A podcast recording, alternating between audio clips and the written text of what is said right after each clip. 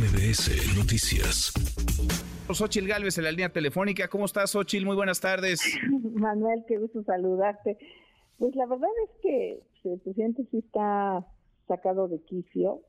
Primero, me parece gravísimo que él crea que todas las mujeres que hemos logrado un desarrollo profesional con independencia, con autonomía, con capacidad, con talento, nos debemos un hombre. Es, es de verdad espantoso. Yo entiendo que él controla a las mujeres de Palacio y de su gabinete y les dice tú vas, tú no vas. Digo, yo veía a Rosicela para la ciudad, pero aparentemente decidieron que, que se bajara y ahora subes a esta y ahora mando a esta acá y a ti te pongo de florero y a ti te pongo... O sea, pues no, no es así la vida. La vida es de aquellas mujeres, que hay millones de mujeres que todos los días se pasan el alma para lograr algo por sí mismas. Y yo soy una de ellas. Mm.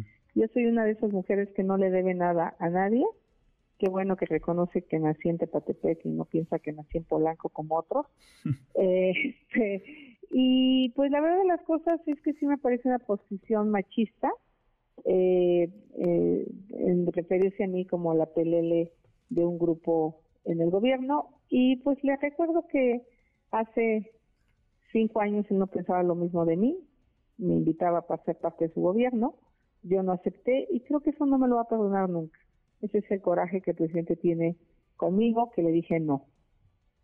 A ver, Xochitl, el presidente ha sido muy violento, ha sido muy virulento cuando habla de ti y hemos eh, leído en redes sociales muchos ataques en contra de tu persona, muchos mensajes de apoyo sin duda también, pero me llama la atención que hay ciertos personajes identificados, identificables como cercanos al régimen, que te dedican no solamente sus tweets, sino sus espacios en los medios de comunicación. Tú lo viste porque vaya sido tema de conversación. Este cartón del Fisgón, por ejemplo, en la jornada, en donde pues eh, da a entender que tú no fueras eh, indígena, cuando tu historia de vida además es pública, tu historia, déjame decirlo también, de éxito, porque tú, eh, siendo una niña que sale de una comunidad indígena, siendo indígena además de padre indígena, de madre mestiza, eh, sales de Hidalgo, llegas a México, vives en un cuarto de azotea eh, que rentabas en Iztapalapa, consigues una beca, aprendes a programar, te conviertes en una ingeniera reconocida en el, en el mundo, pero pues eso a los ojos de algunos no pasó, eso a los ojos de algunos no existió, Xochitl. A ver, el debate es que soy blanca, obligado de mi mamá, sí. mis hermanos son morenos, mis abuelos paternos hablaban en ñañú, yo decidí, yo decidí o sea, identificarme con la comunidad indígena de mi padre. Yo. Pude haberlo decidido, no, está bien. Hay quien decide negar esa esencia. Tengo primos que, pues no, ellos no se. Porque además, ¿sabes qué? Era, era peyorativo ser indígena. La gente no se da cuenta que hasta los años 80 los indígenas habían sido invisibilizados en el país. No existieron en la Constitución hasta 1992 se reconoce que somos un México multiétnico y pluricultural. Se pasaron dos constituciones y que hicieran referencia, y eso hasta 94, cuando el movimiento armado pone el tema. Tan es así que en México pasamos de 12 millones en el 2000 de población indígena a 25 millones. O sea, sí, sí, sí. O sea, es un salto del doble. ¿Qué quiere decir? Que había mucha gente que se sentía orgullosa de sus raíces pero no se atrevía a aceptarse. Entonces, eh, esos eh, 13 millones de personas que hoy se definen y se declaran como indígenas, el FISGON no va a ser el que defina si, si son o no son. La constitución es muy clara, es un tema personal. Y yo no lo digo hoy para ser candidata. No, lo digo. De hecho, ni siquiera lo dices, ni siquiera lo dices, Ochi, lo, lo dicen sobre ti porque es parte de tu historia, es parte de tu vida. Porque, lo dije hace, desde que llegué a la ciudad, ¿no? Ahí en la casa de mis abuelos, pues hay cosas que a mí, pues bueno, esa foto que está en las redes sí la subí yo. Esa foto es de mis abuelos. Digo, si mis abuelos se ven de origen este, no sé, francés, europeo, bueno, eso, no sé, ahí está la foto. este, este, le, dijo el tío que me la regaló que yo era la niña de los brazos que estaba con el abuelo. Bueno, no te lo puedo decir porque la foto es muy mala y es la única foto que tengo de mis abuelos yo.